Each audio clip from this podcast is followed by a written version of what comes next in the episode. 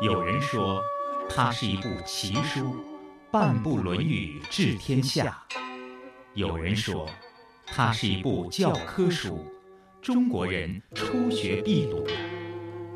这部流传两千多年、记载着孔子谆谆教诲的书，都讲了什么？又能给生活在现代社会中的人们带来怎样的人生启示呢？让我们一起品读《论语》。在那么多人无比看重颜值的时候，让我们来关注灵魂，因为灵魂的深度可以增加颜值。欢迎大家和我们一起来品读《论语》。我的梦想是成为一名演员中的发明家。我的梦想是可以拥有一个自己的动物园，这样就可以跟我爸爸妈妈一起帮助更多的小动物。我的梦想是希望我的音乐用最温柔的方式来改变这个世界。我的梦想是做最真实的自己。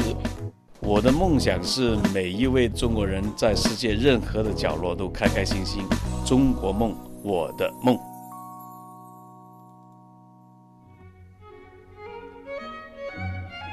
手机旁的听众朋友，你的梦想是什么？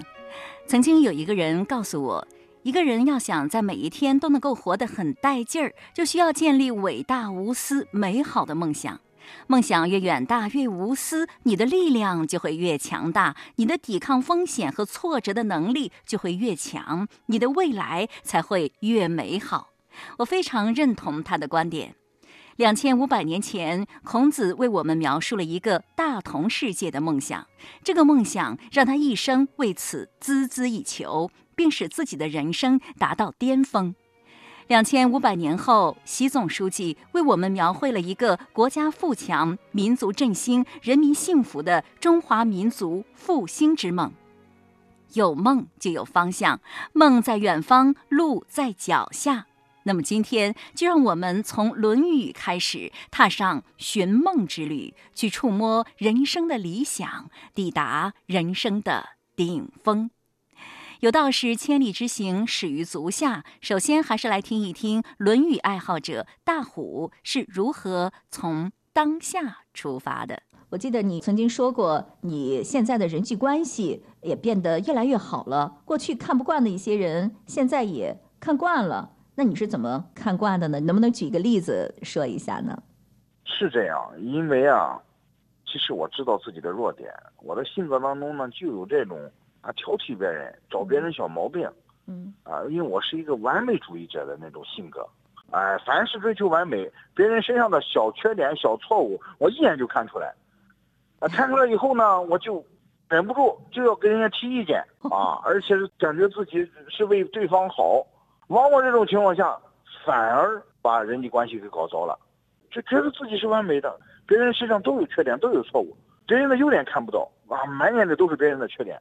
这样的话，就是说人际关系就处的就不好。有些人呢理解的还好，有些理解不了的，哎，他就会给你发生一些矛盾，发生冲突。记得我曾经跟我一个同学，他们恰恰跟我是差不多的人，也是看对方的缺点，我们两个碰到一起就掐，碰到一起就掐，以至于到后来发展到因为一点点小事，两个人搞的就是不欢而散，就僵的比较厉害。原来我意识不到，后来我一看，哎呦，这么简单的一个小事情。为了一句话搞到这样一个局面，我觉得肯定有问题。那么我原来是光关注别人的问题，那么这次我就回来开始关注我的内心，我在这个约上有没有问题？我刚才说过，对自己要约约束，我有没有约束我自己啊？我身上有没有毛病啊？我都看到人家的原因，那么是不是由我引起的？结果我一一找，马上发现了，一点都不错。嗯，那你什么毛病啊？我的毛病就是光看别人的缺点，不看别人的优点，就是这样。可是你改了，对方还没改呢，他依然看你的缺点，你两个人就还掐吗？是这样，到后来我就注意了，哎，他看我的缺点，哎，我一想，有的缺点我是确实有，好嘞，我马上把它改正，不二过，我不但要不责怪他，我还要感激他，他让我更完美、更完善了，我灯下黑呀，人往往发现不了自己的缺点，我要感激他，我换了角度了，我不是再去作为报复去找他的缺点。我马上认识到，哎，我确实可能有这方面的问题，我马上改掉。还有一种情况是没有，他硬说的，我就会心的一笑，我既然没有，我自己心里清楚，他再怎么说也是没有的。既然没有，我为什么还要生气呢？我更不不需要生气了。真不容易。那现在还有什么事儿能够激怒你吗？不发脾气了吗？我觉得这太不容易了。你你你现在还脾气还大吧？人非圣贤，孰能无过？呃，有时候也是。但是现在的好处是什么呢？你比如说，我要发脾气，刚有这个想法，刚有这个萌芽，或者刚刚开始的时候，我就能够立刻的意识到，我现在这样做有问题，我能马上的给自己一个警醒，马上就好了。所谓修行，修行就是不断的去修正你错误的言行啊。对，嗯，这不就是修行吗？所以子曰：“公自厚而薄责于人，则远怨矣。”是这样，公自厚而薄责于人，就你怎么样跟别人在一起能够处好关系，没有怨恨，就这么简单。公自厚，多找自己的毛病，而薄责于人，就是少去苛责别人。别人有了问题，你要多理解，用术，用原谅别人，多跟自己比赛，少跟别人去比较，你就好了。有一个词叫“修己安人”，出自《论语·宪问篇》，意思是说，先要搞定自己，才能搞定别人。也就是说，修养好自己是一个人立身处世、团结他人、实现目标的根本所在。瞧，大虎变了，他一直在进步，就离自己的梦想更近了。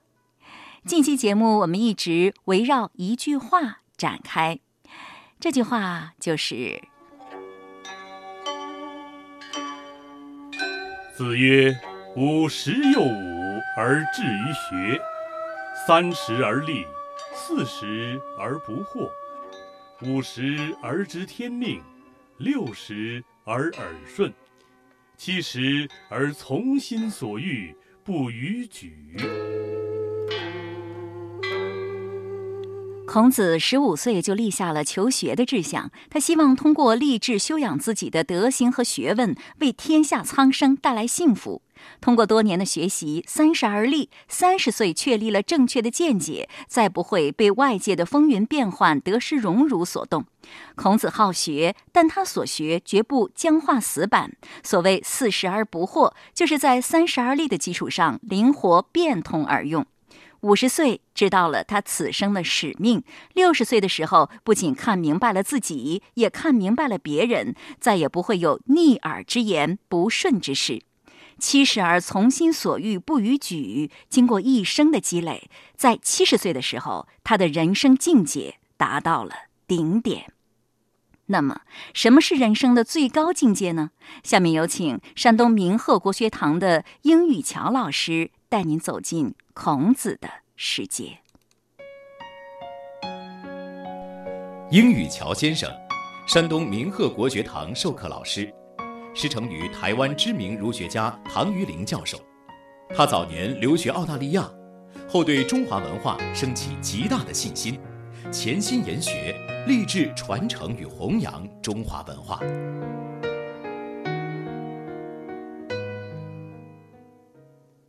到了六十岁的时候，自己的各种错误就越来越少了，内心就越来越安宁，越来越平和，也越来越满足吧，是一种非常和顺的生活状态，几乎连逆境都不存在了。实际上，我我觉得所说的，就渐渐地达到了人生的一个制高点，这就是“七十从心所欲不逾矩”。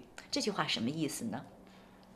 这句话呢，啊，意思是说，孔子他到了七十岁的时候，好，从心所欲，就是说，内心不论是怎么想，以及他在表现在外在的行为跟言语，都不会有任何的过失。都不会有任何逾越规矩啊的这种情况发生，就是说连想法都不会错，连想法都不会有任何的过失，都不会违反规矩。哦，那个想法包含是说睡梦中。哦，那我觉得太难了。一般人他只要是不去做出出格的事情，人们对他都是很能接受的。对于大多数人而言，很多不好的想法是挥之不去的，很难免的有不好的想法，只要不实施就算好人了吗？是吧？这个他太难了，这是人生的最高境界吗？就是连不好的想法都没有，让人觉得不可思议啊！让我这个凡夫不可思议，觉得这是人生最高的境界。身体的行为。口上的言语，心意上的想法，啊，这三者统统不会有任何的故事。嗯，生活当中我们常用这个词儿，就是说，呃，一个人有贼心没贼胆儿，有想法但是没有胆儿去做。既然没有付诸行动，就等于没犯错啊。那么对于这种情况，人们其实是很愿意接受的。你觉得这种状态怎么样？身体的行为、口上的言语，还有心意的想法，要以心意的想法作为根本。是吗？人都是说以做为根本嘛，只要没做出来就是好的嘛。虽然哈还无法完全去除这个不好的想法。但是也不宜安于现状，不宜安安住在那个有贼心没贼胆的这种现状，还是需要尽量的在想法上去不断的修正，要让自己这样不好的想法越来越少，越来越少。否则，好一直处在那种有贼心没贼胆的情况，当未来遇到一些情境的时候，你那个贼胆就会起来，贼胆还是会起来，那个心一直在，只是说眼前自己不敢这么做，但是当未来。一些情况，你慢慢的，哎，这种情况好像我可以这么做，嗯，那种贼胆就会变，就会出来。啊，对，前两天我带一位老人出门哈，他就跟我说，一边开车一边跟我说，说我现在有个毛病，什么毛病呢？就是我在去办一件什么事儿的时候，我首先想对方要不同意这件事情，要是不顺利，我该怎么样和对方来争执，来怎么样说服对方？这样吧，我想着想着，我就内心很生气。所以我觉得，就是一些不良的意识，其实会给自己的内心带来很大的波动的，也会带来很多不良的情绪。所以这也是一些不好的想法，对个人实际上是有影响的。你可能对别人没有影响，我觉得对自己是有不好的影响的。哦，对自己绝对是非常不好的影响。那像您刚刚提到提到是说，让自己的心情上，平常容易烦恼很重，对，常常会有烦恼，常常不高兴，就莫名其妙就开心不起来，对，好，乃至于常常容易发火，常常容易生气。那你对对他人来讲，人家也不太愿意跟你这样烦恼很重的人在一起相处。就算自己哈没有在外在行为上表现出来，但是大学中说成于中，行于外。你有的时候你觉得没表现出来，但是其实外在的让人还是多多少少能够感觉得到。能感觉到，一定能感觉得到。而且当行为上没有去做，心里有那么想的时候，其实你是矛盾的。这时候你特别容易不快乐。是。而且啊，等到未来当发生一些情境的时候和机缘的时候，那个那个贼胆就开始出来，会在言语跟行为上就会冲出来。哦。所以最根本的，先要从这个心意上去改，从心意上去慢慢的去修正，好，将这些不好的平常一些不好的想法，去慢慢的把它们减少。所以说，其实最根本的还是要管好自己的心态哈。如果连不好的想法都没有的话呢，就会过得很清静、很安乐、很满足、很愉悦，而且人缘会很好，还会健康长寿。嗯，是。这就是管好自己心理的好处。是的，是的。那这句话就是人生的最高境界吗？是是人没没有更高了，没有更高了。没有了，人生的最高境界就是如此。从心所欲不逾矩，是，怎么想都没有过失。连想法都没有过失，对，而且他当中的这个能力又包含是说，他在入世跟人打交道的时候，也能够很准很准就抓到时机，讲出来的话、做出来的行为、讲出来的话，都能够很准确的要达到自己所要达到的目的，太不简单了。孔子他说他是在七十岁的时候达到了这个境界。你说人有没有可能在更年轻的时候就达到这种境界呢？比如说六十五十四十甚至三十二十？据墨学所知的范围，在中国历史上，那并没有人在更年轻的时候达到这种境界。但是颜回，好，我们都知道啊，四十一岁过世。那颜回其实在四十一岁之前就已经达到了孔子六十而顺的境界。但可惜。就是短命早死啊！不然，假如让颜回再往下再活得久一点，相信到从心所欲不逾矩的境界，应该是可以的。那孔子七十岁的时候，他在做什么？在从事这个文献整理工作是吗？晚年修订六经。孔子他六十八岁回到鲁国之后，那主要做的事情就是。三诗书、定礼乐、赞周易、修春秋，以及来教化生徒，好来教学生的从事这些事情。这一切都是在前面所走过的路的基础上来达到了一种人生的顶峰，来达到了人生的顶峰。也正是这一段，才帮助我们最能够利益到我们中国，一直利益到我们两千多年后的我们。啊也正是因为这一段，起到了一个中国文化的承上启下的作用。对对对，将之前的文化做一个集大成，所以我们才说大成至圣先师，因为它是集大成的承上，然后将这样子的集大成的文化来传到下面去启下，啊，将尧舜禹汤文武周公的文化，将中国在孔子之前的文化来做一个集大成。经过近七十年的经营，孔子在古稀之年迎来了他人生的顶峰。所谓“修己安人”，修己，他七十而从心所欲不逾矩，达到了人生的最高境界。安人，他删诗书、定礼乐、赞周易、修春秋，为中华五千年文明承上启下，使中华文化源远流长，铸就光耀古今的千秋大业。其实，纵观孔子的人生之路，并不比我们更顺遂。孔子三岁那年，父亲叔良和去世，为了生活，母亲颜征在带着他来到了曲阜的阙里居住，孤儿寡母，相依为命，困难可想而知。有道是穷人的孩子早当家，他有志气有理想，但从不好高骛远，而是从小事做起。他做过相礼，相当于现在的司仪，为红白喜事做吹鼓手，管理过牛羊仓库。孔子在十五岁就已经立下了要好好学习各种知识和本领的志愿。他虚心好学，学无常师，曾问礼于老聃，学乐于长虹，学琴于师襄。三十岁的时候，已博学多才，成为当地较有名气的一位学者，并在阙里收徒授业。然而，当时的社会现实并不能给孔子一个实现政治理想的机会。孔子周游列国，历时十四年，期间布满荆棘，饱尝艰辛。他觐见十几个国君，终究没有一个人任用他。多年羁旅之后，六十八岁的孔子回到鲁国，把精力全部放在文献整理上，为后世子孙留下了一笔宝贵的精神财富。其实，孔子当年的困境就是我们今天的困境。谁的一生会一帆风顺呢？而孔子身上具有的勇气和信念，我们拥有吗？孔子最可贵的便是始终保持坚定和勇气，为实现人生的价值与理想，矢志不渝，知其不可而为之。关于孔子的一生，我还有最后一个问题。那么，整个孔子的一生我们就讲完了。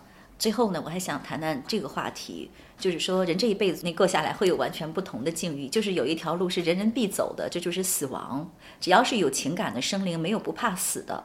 尤其是人到老年，就会恐惧日甚哈。我们知道孔子是一位通达人事与天道的圣人，他怕死吗？呃，曾子他在临终前，他跟弟子怎么说？呃，起于足，起于手。战战兢兢，兢兢，如临深渊，如履薄冰。而今而后，无知免免服小子。对，好像很轻松哎。很轻松，连曾子都这么轻松，更何况是孔子？哦，就是是说，对于自己的未来，其实在这一生都已经经营完毕了。他没有未来的美好，好在此生都已经经营好了，所以死亡对自己来讲是一件很开心的事情，就走。就学老人。呃，走之前就晚年的时候，跟自己的弟子说：“你觉得什么最好？”然后弟子说：“不知道。”可是死亡最好。哦，死，死亡，死这件事情最好。的一般人说很恐怖，怎么会死最好？对。啊，怎么会？但是是说，对自己来讲，眼前最最轻松的事情就是好走吧，就走了。这一生经营好，而且已经自己责任都了，而且该做的铺排，对未来的铺排。对于其他人的铺排都已经铺了。刚才说到了雪庐老人在死亡来临的时候，他那种淡定哈，因为他此生的使命已经完成了，此生之愿已了，可以说没有什么可遗憾的。那你说，嗯，普通人在面对死亡的时候都是非常恐惧的，这是为什么？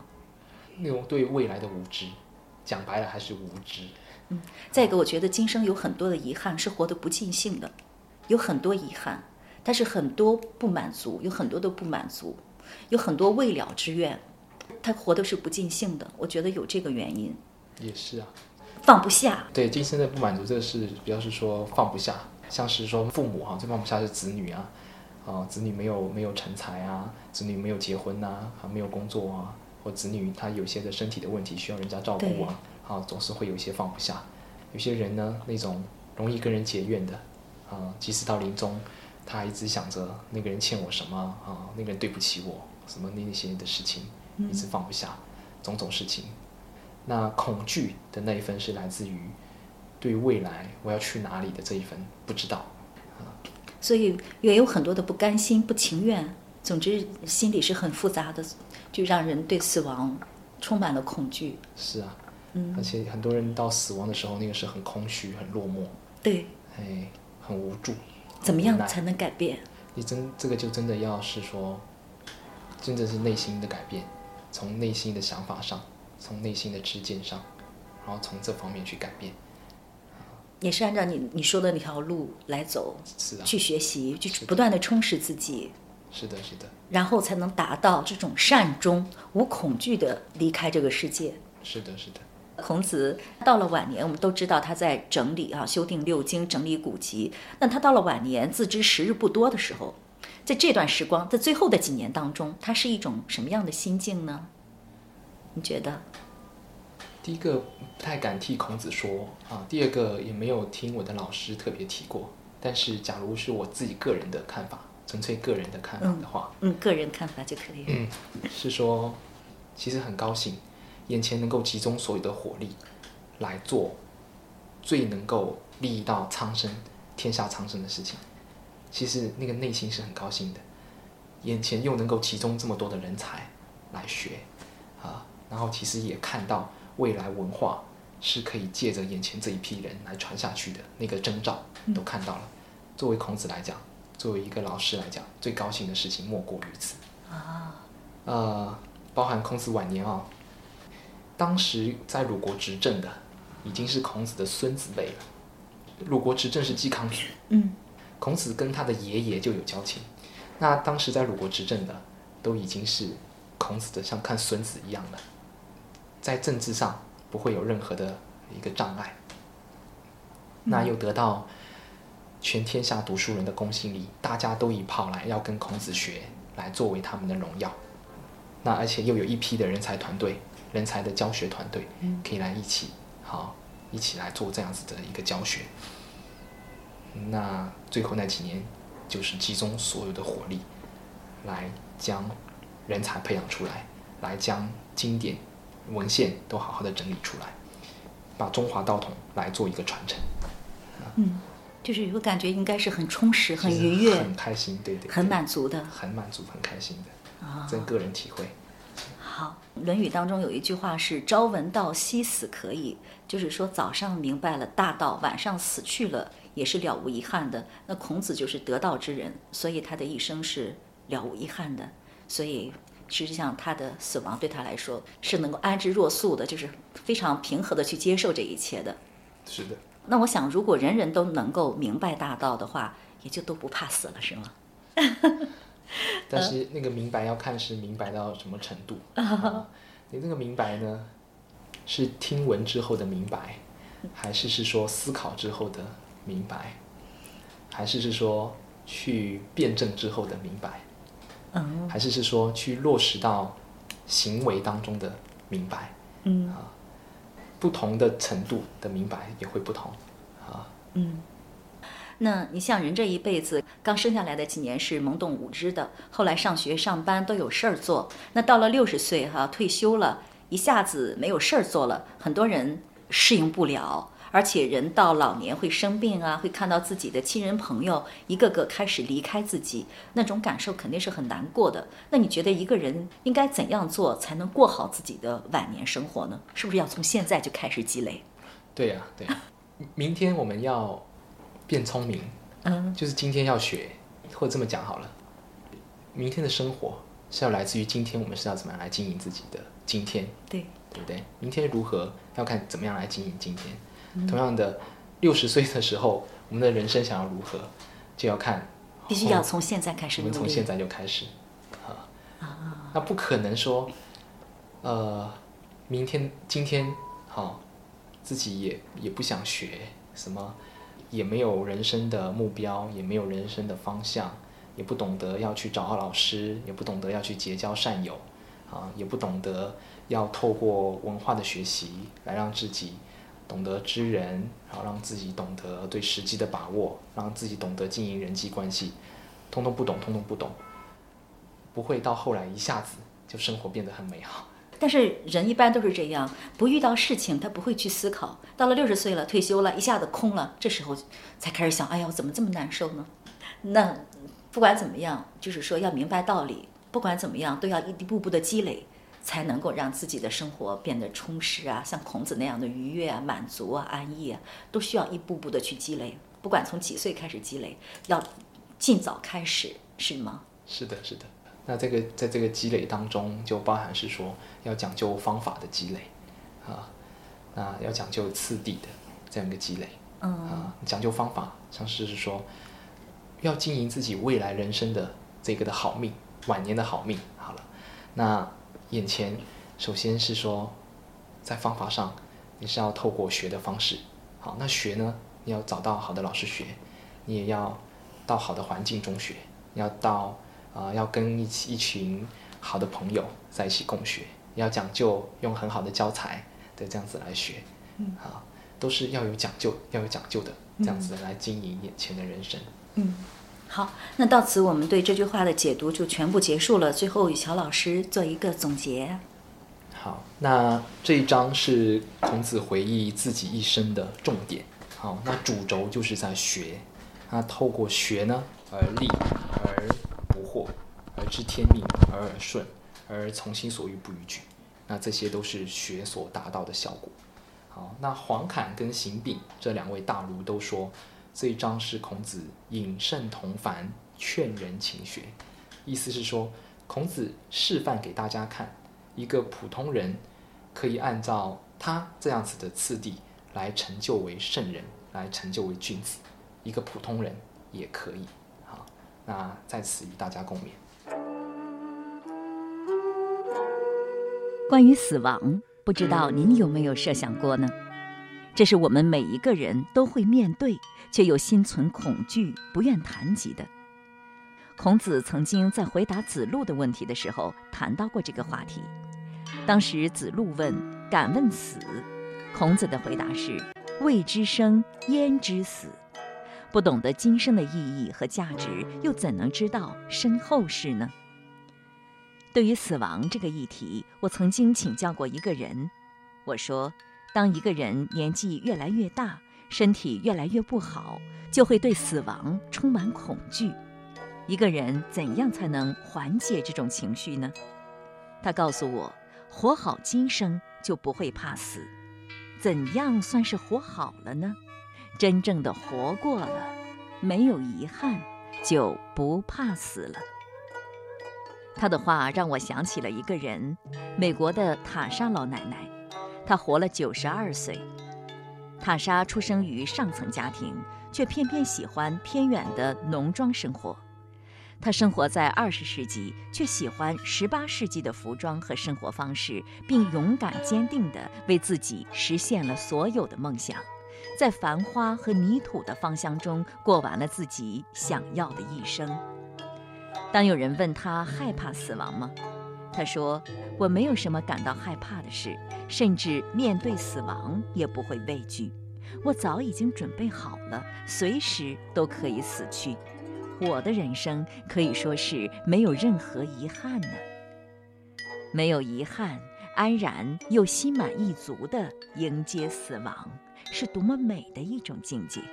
这才是真正意义上的善终。”孔子和曾子都做到了，或许这便是人生的顶点。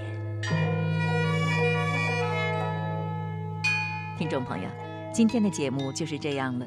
品读《论语》已上载山东经济广播手机客户端，欢迎您在经典栏目当中查找收听。你也可以在荔枝 FM 查找到《品读论语》的往期节目。下周日同一时间再会。